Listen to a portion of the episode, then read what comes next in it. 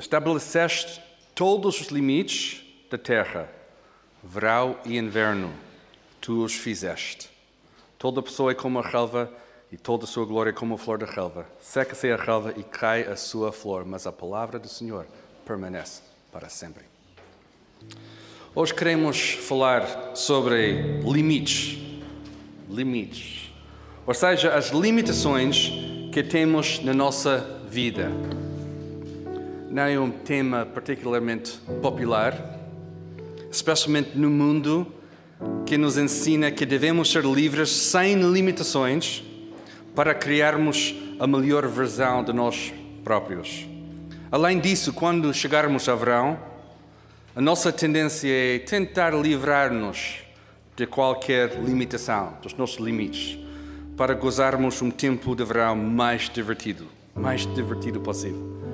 Mas com a Bíblia aberta, hoje quero pregar sobre o paradoxo que encontramos na palavra, que as nossas limitações são boas, são criadas por Deus e têm um propósito extraordinário na nossa vida. Qualquer tentativa de não viver dentro das limitações estabelecidas por Deus é rebelião e desobediência. Sabendo isto, vamos orar para pedir que Deus possa dirigir o nosso tempo e a nossa resposta, resposta à inobediência. Vamos orar. Deus, obrigado pela oportunidade de falar sobre os limites que tu estabeleceste e o que isto significa na nossa vida. Com a palavra da tua boca estabeleceste os limites do verão e inverno e através do teu poder tens continuando a mantê-los. Pai, os limites que tu estabeleceste trazem implicações para nós. Somos limitados de várias maneiras. Ajude-nos a não ficar chateados com esta santa limitação, mas guia nosso olhar para o teu plano perfeito. Ajude-me a pregar este sermão não com as minhas palavras, mas a partir da tua palavra. No nome de Jesus oramos. Amém. Esta semana vamos continuar a nossa série de sermões que segue todas as instâncias da Bíblia que encontramos a palavra verão. Hoje vamos saltar para Salmo 74, mas antes de falar sobre as nossas limitações, quero olhar rapidamente para o contexto deste salmo, porque para entender as nossas limitações, temos de entender o contexto de onde é que vem esta ideia. O salmista, o Masquil de Asaf, começa com uma pergunta bem forte. Uma pergunta bem forte. No versículo 1, vejam bem o que o versículo 1 diz: Oh Deus, porque nos rejeitaste para sempre. Nos primeiros 11 versículos deste salmo, o salmo fala sobre a falta de limites e a ausência da presença de Deus, especialmente durante os momentos mais difíceis, ou da sua perspectiva, o que está a acontecer com uma falta de presença de Deus. O salmista descreve um inimigo que está a ganhar e uma falta de justiça que prevalece.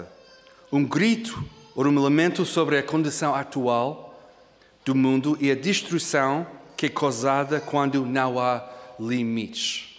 E esta exatamente estava a acontecer na história de Israel quando o Salmo está, estava escrito. Segue um apelo para a intervenção de Deus e uma pergunta colocada diretamente a Deus no versículo 10. Mais uma vez, uma forte pergunta: Oh Deus, até quando? Oh Deus, até quando? Deixe-me perguntar: alguma vez na vossa vida fizeram a mesma pergunta? Deus, até quando? Deus, até quando? Ora, outra pergunta: Deus, rejeitaste-me para sempre? Temos, de certeza, membros que provavelmente fizeram esta pergunta uma ou duas vezes por este mês, ou talvez esta manhã. No meio de dificuldade, e nas situações extremamente desafiadoras, colocamos estas perguntas. É natural. Neste sentido, parte do ser humano é lutar contra estas perguntas. O salmista também coloca a pergunta. Não há problema nenhum com a pergunta, mas o perigo não é a pergunta em si mesma, mas a nossa tendência de viver dentro da pergunta sem procurar uma resposta. O salmista não viveu para sempre dentro da pergunta que foi colocada a Deus. No versículo 12, encontramos um ponto decisivo, um ponto muito decisivo, que uma declaração de quem Deus é. Versículo 12: Mas Deus, mas Deus é o meu Rei, desde a antiguidade. Ele é quem opera a salvação no meio da terra. O que acontece aqui é muito importante.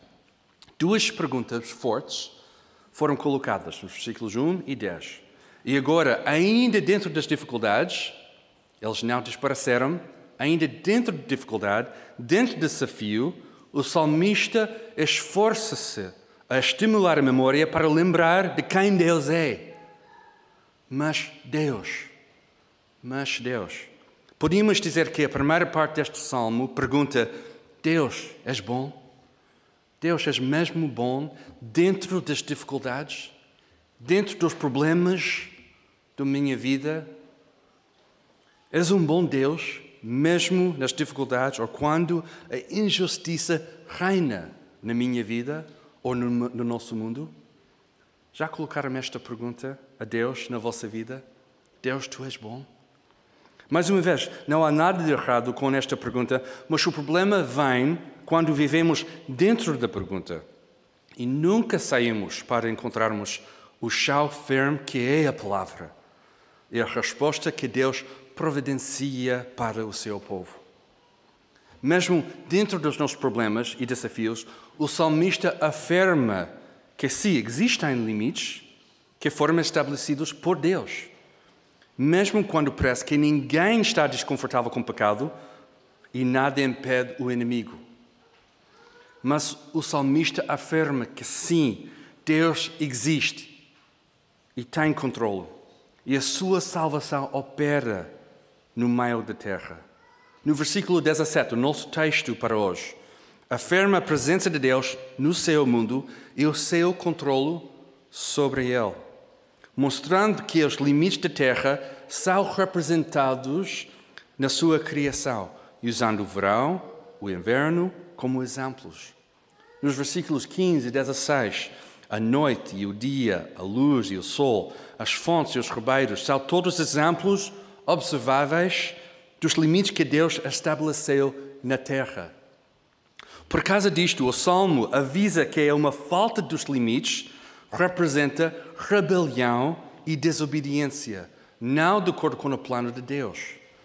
Mas, ao contrário disso, bons limites na nossa vida são um sinal que Deus está a ordenar a nossa vida de acordo com o seu plano, mesmo quando lutamos contra os limites e as suas consequências, boas ou menos boas. Um dos temas aqui, no Salmo 74, e em quase todos os Salmos, e na Bíblia inteira também, é a comparação entre as pessoas que têm limites, ou seja, aquelas que acolhem acolhem limites nas suas vidas e as pessoas que não têm limites, ou seja, querem livrar-se dos limites. Quero, por isso, fazer uma breve comparação usando dois tipos das pessoas: os humildes e os opressores. Os humildes e os opressores. É sempre mais divertido começar com os opressores. Por isso, vamos começar aqui. Os opressores. De acordo com a palavra, o opressor não quer limites. O opressor está em rebelião contra Deus. E o desejo do opressor é descartar, descartar as limitações e viver de acordo com os seus instintos. O que o coração diz, os instintos, o que a pessoa quer fazer.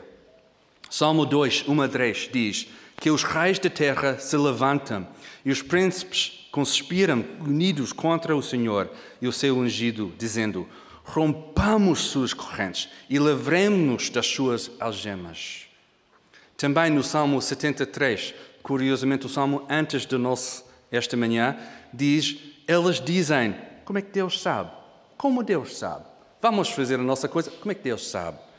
Por acaso o Altíssimo tem conhecimento?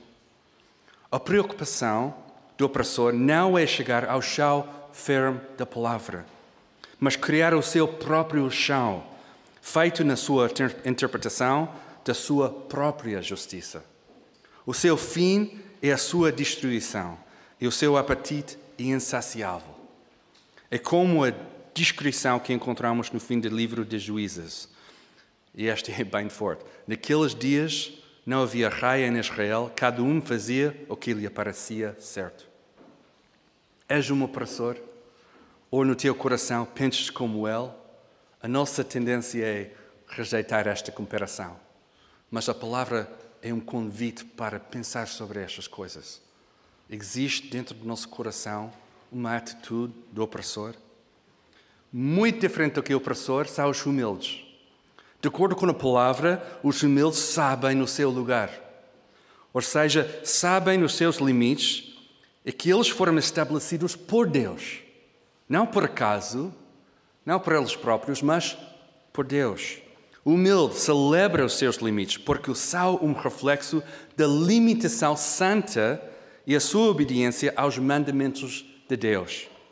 No final do livro de Jó, Jó tem uma conversa com Deus sobre o seu sofrimento e diz: Eu não sou digno. Que te responderia? Pelo contrário, tapo a minha boca com as mãos. Os humildes sabem o seu lugar no reino, que começa, de acordo com o Sermão do Monte, em ser pobres do espírito, com choro, com humildade, com fome e sede de justiça, com misericórdia, com um coração limpo, pacífico e até perseguidos por causa de justiça, uma santa limitação nas suas vidas. Os humildes sabem os seus limites. Eles querem viver dentro dos limites estabelecidos por Deus, em todas as circunstâncias, boas e menos boas com sabedoria e discernimento para saberem os seus limites e não ultrapassarem os limites estabelecidos por Deus. O humilde não testa os limites. E deixe-me dizer, é a nossa tendência humana de testar qualquer limite na nossa vida, não é? Mas o humilde não testa os limites. Desavia-se da barra da linha e sabe como criar uma distância saudável para respeitar os mandamentos de Deus sem confiar demasiado no seu coração. E este é tão importante. O humilde sabe criar esta distância. O humilde sabe viver a distância e não confiar muito no seu coração. O objetivo não é ficar mais perto do limite possível, mas entender os limites que ajudam o seu crescimento em santidade. Em Tiago 3, os humildes confiam em Deus e a sabedoria que vem do alto, que é pura, pacífica, moderada, tratável, cheia de misericórdia e de bons frutos, imparcial e, e sem hipocrisia. Mas muito longe disso são os opressores, cheios de orgulho, mentira, inveja, ambição e ambição no coração. Tiago 3,15 diz: que essa não é a sabedoria que vem do alto, mas é terrena, animal e demoníaca, demoníaca.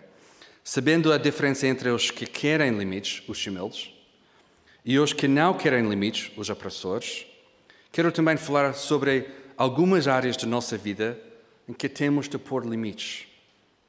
Não temos muito tempo esta manhã para falar sobre estas ideias, para elaborar estas ideias, mas temos, graças a Deus, quinta-feira para continuar a falar sobre o que isso significa na nossa vida. Como é que podemos entender os limites que Deus estabeleceu e como é que podemos viver estes limites.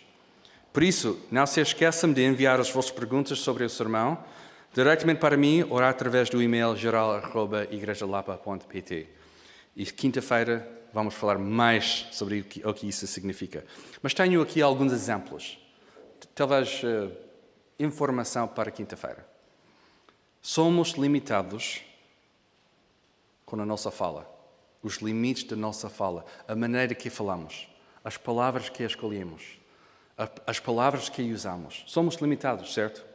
A palavra diz, em Efésios 4, 29, não saia da vossa boca nenhuma palavra que causa destruição mas só a que seja boa para a necessária edificação, a fim de que transmita graça aos que ouvem.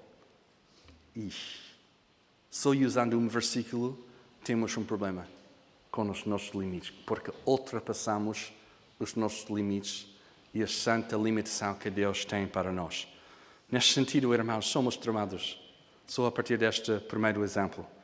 Não temos muita disciplina nesta área importante da nossa vida. Não temos muita disciplina com a nossa língua, a nossa conversa, o que usamos, as palavras que escolhemos. Às vezes, quando falamos acerca de alguém ou uma coisa que está a acontecer, não temos muita disciplina. Mas temos limites estabelecidos por Deus na nossa fala, certo? Como cristãos, queremos usar a nossa boca para abençoar, não para magoar pessoas. Outro exemplo, os limites dos relacionamentos. Limites dos nossos relacionamentos. Por exemplo, como homem e mulher, nós temos limites. Limites santos que Deus estabeleceu. E Romanos 1 é um bom exemplo da tendência humana para ultrapassar os limites que foram estabelecidos. Uma tendência humana de sempre ultrapassar qualquer limite e a consequência de fazer isso. Por exemplo, temos limites no casamento. Casamento é feito entre homem e mulher e temos limites. Temos a limitação santa que protege o casamento, que está feito para o nosso bem. Mas temos de entender, há bons limites que foram estabelecidos. Não ultrapassamos aquela linha. Não abrimos nosso casamento para qualquer coisa. Defendemos nosso casamento. Sabemos que este é importante. Solteiros, há limites. 1 Coríntios 7 fala sobre os seus limites. O que isso significa, o que devemos fazer, não fazer. Qual é a implicação, implicação dos limites? Trabalho, nós temos limites no nosso trabalho. Como cristãos, nós temos limites. 1 Coríntios 10 diz: Fazei tudo para a glória de Deus. Não ultrapassamos nada que, que, que tem a ver com a glória de Deus. E deixe-me dizer, no nosso trabalho há muita coisa que não tem nada a ver com a glória de Deus. Por isso, há limites. Existem limites no nosso trabalho. Or, por exemplo, Romanos 13, que fala sobre autoridade e a nossa relação com a autoridade no nosso trabalho. Há muitos limites. E é importante que começamos a falar sobre o que isso significa no nosso meio. Dentro da igreja, há limites. Deixe-me usar dois exemplos rápidos. O bom exemplo da ceia do Senhor há limites dentro da ceia do Senhor. 1 Coríntios 11, por exemplo, diz que não comemos ou bebemos de maneira indigna, para esperar uns pelos outros, de procurar reconciliação antes de tomar a ceia. Há limites dentro da Santa Ceia também. Outro exemplo da disciplina da igreja. Mateus 18 fala sobre a disciplina da igreja, limites estabelecidos por Jesus para o bem da igreja e os seus membros. Outro exemplo, os limites dos desejos. Já pensaram nisso? Os limites dos nossos desejos e da nossa liberdade. Encontramos aviso após aviso sobre os nossos desejos para colocar tudo, incluindo os nossos desejos e ambição, aos pés de Jesus, sabendo que o nosso coração nos engana tão facilmente. 1 Coríntios 10 diz: Todas as coisas são permitidas, mas nem todas são proveitosas. Todas as coisas são permitidas, mas nem todas são edificantes. Precisamos de obter sabedoria e discernimento para aceitar os nossos limites e saber como erradicar a má ambição enquanto seguimos o plano de Deus que Ele, desde a fundação do mundo, preparou para nós. Por isso, quero falar sobre dois mundos e dois problemas. Dois mundos e dois problemas. E às vezes identificamos com um dos mundos e às vezes identificamos com os dois. Mas dois mundos, dois problemas. O primeiro mundo, um excesso da limitação. O primeiro mundo, um excesso da limitação. A tendência da pessoa do primeiro mundo é um excesso de limitação. E esta é viver tão cego pelas limitações que não tem coragem ou um compromisso para seguir Jesus. O exemplo aqui é alguém que tem uma limitação e está tão cega pelas limitações que não tem coragem nem compromisso para seguir o plano de Deus. É um excesso de limitação, não criado por Deus, mas pela própria pessoa. É uma falsa humildade que nega o plano de Deus e acredita que a sua perspectiva, a perspectiva desta pessoa, é o lugar mais seguro para ficar. O lema desta pessoa do primeiro mundo é: não sejas polêmico, não crias problemas. A pessoa gosta de dizer: sou fraco, não consigo, não consigo fazer nada, não sou capaz, não tenho jeito, não tenho experiência, sou novo demais, nunca fiz isso, não tenho jeito, não tenho experiência, e escrevi duas vezes não tenho experiência, por isso é muito importante. Ninguém me apoia. Amanhã sim, mas agora não. Sabemos isso, etc, etc, etc. Encontramos muitos exemplos disso. Esta pessoa dentro da igreja, com a pretensão de humildade, não quer criar problemas e a sua preferência é esconder e participar apenas até o ponto que nada mais é pedido dela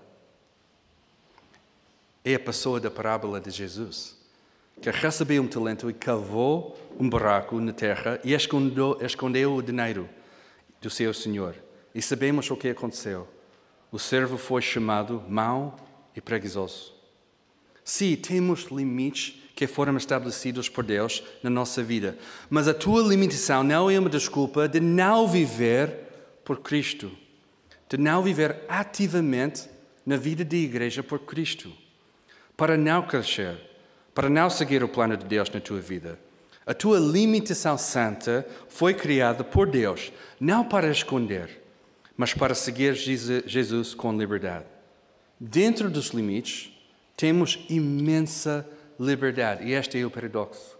Dentro dos limites de Deus, temos muita liberdade, para que com coragem possamos seguir o seu plano. Dentro dos limites estabelecidos por Deus, temos liberdade. Identificas-te com este exemplo, com o exemplo da pessoa que vive neste mundo? É a tua tendência a esconder, culpando a limitação que tens na tua vida? Quero hoje te chamar para uma maior responsabilidade na tua vida, para seguir Jesus com coragem, para tomar uma decisão hoje e não esconder atrás da tua limitação como uma desculpa, mas para olhar para Cristo e a liberdade que Ele comprou por ti na cruz. O segundo mundo, um bocadinho diferente do que o primeiro, mas o segundo mundo é a pessoa sem limitação. Se no primeiro mundo o problema é falsa humildade, este exemplo tem o problema da pessoa que não quer nenhuma limitação. Com um excesso de entusiasmo ou autoconfiança, esta pessoa não quer viver dentro dos limites mostrando uma grande falta de humildade, uma falta de sabedoria ou discernimento.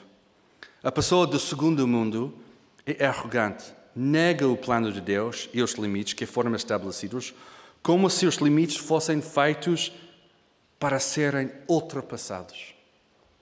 A pessoa que não tem limites diz: Não sou fraco, não tenho nenhum problema, o problema está com os outros, tenho a solução, sou capaz de fazer tudo. Não sou limitado, não quero ouvir ninguém, vou fazer tudo sozinho, eu posso fazer melhor, nada me impede. Os limites são para as pessoas fracas. Tenho liberdade para tomar a minha decisão. Ninguém me consegue prender. E etc, etc. A lista continua. Se a pessoa do primeiro mundo tem uma falsa humildade, a pessoa do segundo mundo não tem nenhuma humildade. Esta pessoa faz a decisão antes de consultar Deus, para depois pedir a benção de Deus para continuar no seu caminho. O lema desta pessoa é: Deus, bless my mess. Deus, bless my mess. Não quer saber. Identificas com esta pessoa, com este exemplo? A dificuldade de aceitar os teus limites para entender que os limites que Deus estabeleceu na tua vida são bons e foram feitos para o teu bem, a santa limitação na tua vida não é uma chatice para te controlar. Muito ao contrário disso. Os limites representam o cuidado de Deus, que Deus é bom na tua vida para te ajudar a seguir, a seguir o seu plano na tua vida.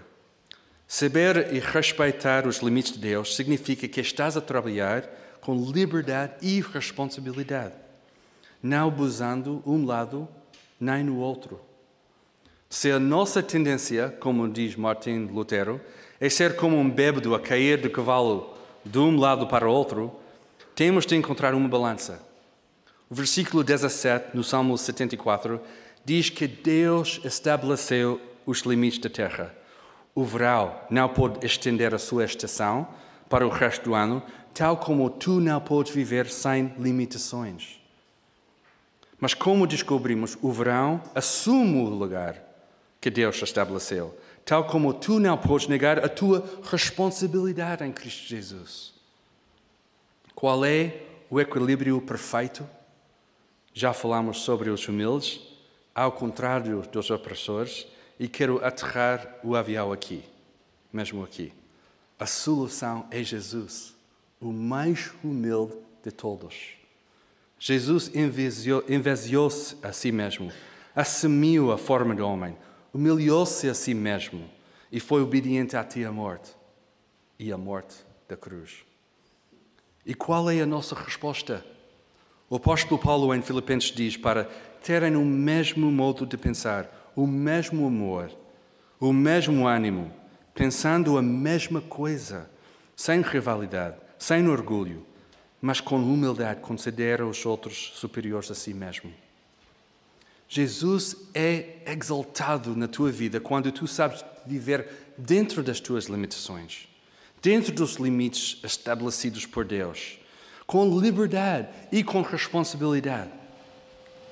E quando tens um entendimento concreto das tuas limitações, esta pode acontecer. Porque sabendo as tuas limitações, a graça de Deus é maravilhosa na tua vida. Quando sabes as limitações santas estabelecidas por Deus, a graça de Deus é realmente boa na tua vida. Deus fez, através do sacrifício de Jesus na cruz, uma coisa que nunca podíamos fazer. A salvação de Deus é imerecida, mas pela graça, mediante a fé, fomos alcançados por Deus. A nossa salvação aconteceu porque admitimos, e esta obviamente é por causa da graça, é a graça de Deus que faz tudo isso, mas admitimos a nossa limitação e a nossa fraqueza diante de Deus. Confessamos os nossos pecados e pedimos perdão. Já pensaram sobre isso? Esta santa limitação que nós temos para continuar a depender em Deus aconteceu com a nossa salvação e continua na nossa vida, para continuar a depender em Deus. Talvez uma falta de confiança em Jesus no nosso dia a dia é um grande, uma grande falha da nossa parte para aceitar os nossos limites. A nossa santa limitação revela a nossa condição atual, revelando a nossa necessidade de um Salvador para a nossa salvação, para a nossa santificação, para continuar a viver dentro da igreja como irmãos. Lembra-me dos dois mundos. A primeira pessoa que vive dentro das suas limitações com uma falsa humildade não tem coragem para perder perdão. Não sei contar quantas vezes já tive uma conversa com alguém que diz, com uma falsa humildade, vou entregar a minha vida a Cristo quando a minha vida está pronta. Quando está um pouco melhor do que agora. Ora, amanhã sim, agora não. Agora não. É uma falsa humildade que curiosamente está cheia de rebelião e orgulho. Também não sei quantas vezes já tive uma conversa com alguém que diz com um excesso de autoconfiança: Não, é preciso entregar a minha vida a Cristo.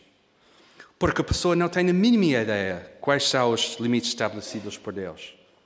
A pessoa sabe, mas não quer tomar responsabilidade para a sua vida, optando por confiar em si mesmo em vez de Cristo. Podemos pensar que estes dois exemplos não têm nada a ver com as pessoas que já entregaram, já colocaram a sua fé em Jesus. Mas deixe-me dizer que já vi pessoas dentro da igreja com estes dois problemas. Eu já vi pessoas dentro da igreja com estes problemas, com os problemas. Alguns com uma falsa humildade e com muito medo de realmente viver por Cristo, e alguns que, com a aparência de cristianismo, não querem se submeter aos limites estabelecidos por Deus dentro da igreja.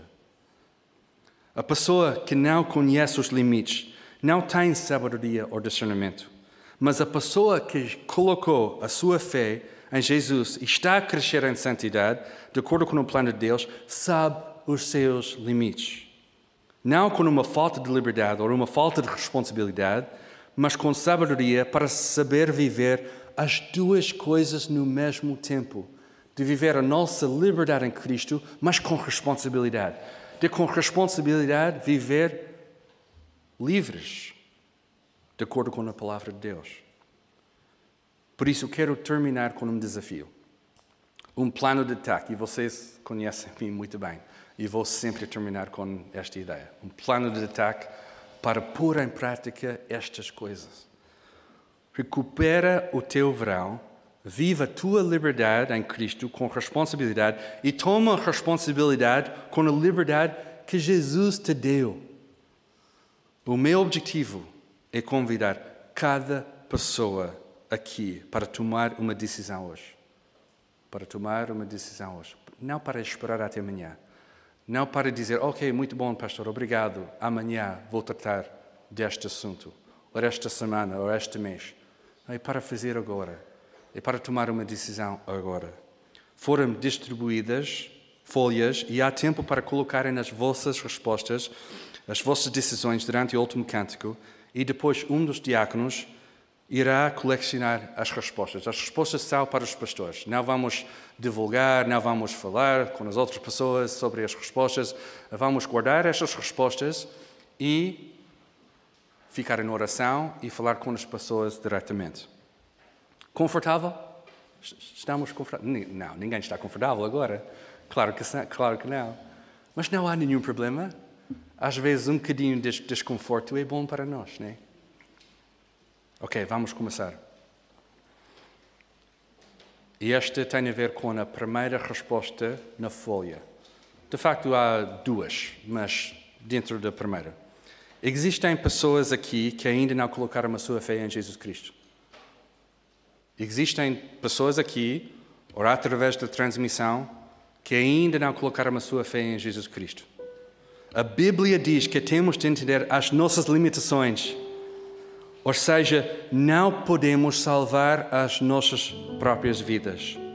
Atos 4, 12 diz: Não há salvação em nenhum outro, pois debaixo do céu não há outro nome entre os homens pelo qual devamos ser salvos. O nome da salvação é encontrado em Jesus. Jesus morreu na cruz pelos nossos pecados e o convite hoje é para entregar a tua vida a Jesus. Romanos 10 diz: Se com a tua boca confessares Jesus como Senhor e em teu coração creres que Deus o ressuscitou dentre os mortos, serás salvo. Não sejas como o opressor que diz: Quero livrar-me de Deus e os seus limites. Responde como o humilde que diz: Deus, eu preciso de ti. Se quiseres confiar em Deus e colocar a tua fé em Jesus, fala comigo, fala com o pastor Felipe, um dos diáconos, um dos membros aqui, para entender o que isso significa. E aí encontramos a primeira resposta. Coloquei a minha fé em Jesus Cristo, ou quero colocar a minha fé em Cristo. Esta é muito importante. A segunda resposta. Existem pessoas aqui que ainda estão a viver presos dentro de um dos dois mundos, com uma falta de fé para viver com liberdade ou uma falta de humildade para viver com responsabilidade. Hoje faz um compromisso, um pacto com Deus na tua vida para seguir Jesus com liberdade e responsabilidade. Sabendo os teus limites, toma a responsabilidade de viver com liberdade para fazer aquilo que Deus tem para, para ti. Porque Deus tem um plano, um bom plano, realmente podemos confiar que Deus é bom, porque Ele é bom em todas as circunstâncias, todos os instantes. A minha pergunta então para ti é: qual é o teu próximo passo de fé? Qual é o teu próximo passo de fé? Para não esperar até amanhã para decidir estas coisas, mas para dizer: Deus, o meu próximo passo de fé é. E depois colocar a resposta. E, e, provavelmente muitas pessoas aqui não sabem o que isso significa, não sabem qual é concretamente é o, o próximo passo de fé. Não há nenhum problema com isso. Coloca um si na resposta. Sim, Deus. Não sei exatamente o que o próximo passo de fé é, mas vou colocar um sim e deixar Deus preencher esta parte. Qual é o meu próximo passo de fé? Esta é a segunda resposta na folha. Depois, a última resposta na folha. Existem pessoas aqui que estão a sofrer no nosso meio, na nossa igreja, os que estão a assistir através de transmissão, pessoas que estão realmente a sofrer. Há pessoas que têm histórias que não são fáceis de viver. Parece que a limitação de Deus, através do sofrimento, não está a produzir nada de bom na tua vida. Mas quero vos encorajar. Não sei porque é que este sofrimento está a acontecer na tua vida, mas eu sei o que a palavra diz. A limitação que estás a passar agora na tua vida, às vezes vem com a pergunta: Deus, até quando? Deus, até quando? Mas a palavra responde. Esta manhã a palavra responde: Mas Deus é o meu Rei. Desde a antiguidade, Ele é quem opera a salvação no meio da terra. E este Deus não está longe.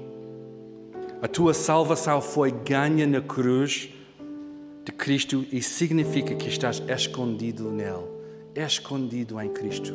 Apesar de dificuldade, apesar do sofrimento, estamos escondidos em Cristo. O teu caminho é duro. Continua a fixar os teus olhos em Jesus, o autor e consumador da tua fé. Coloca a tua confiança em Jesus e a sua igreja para que possam cuidar de ti.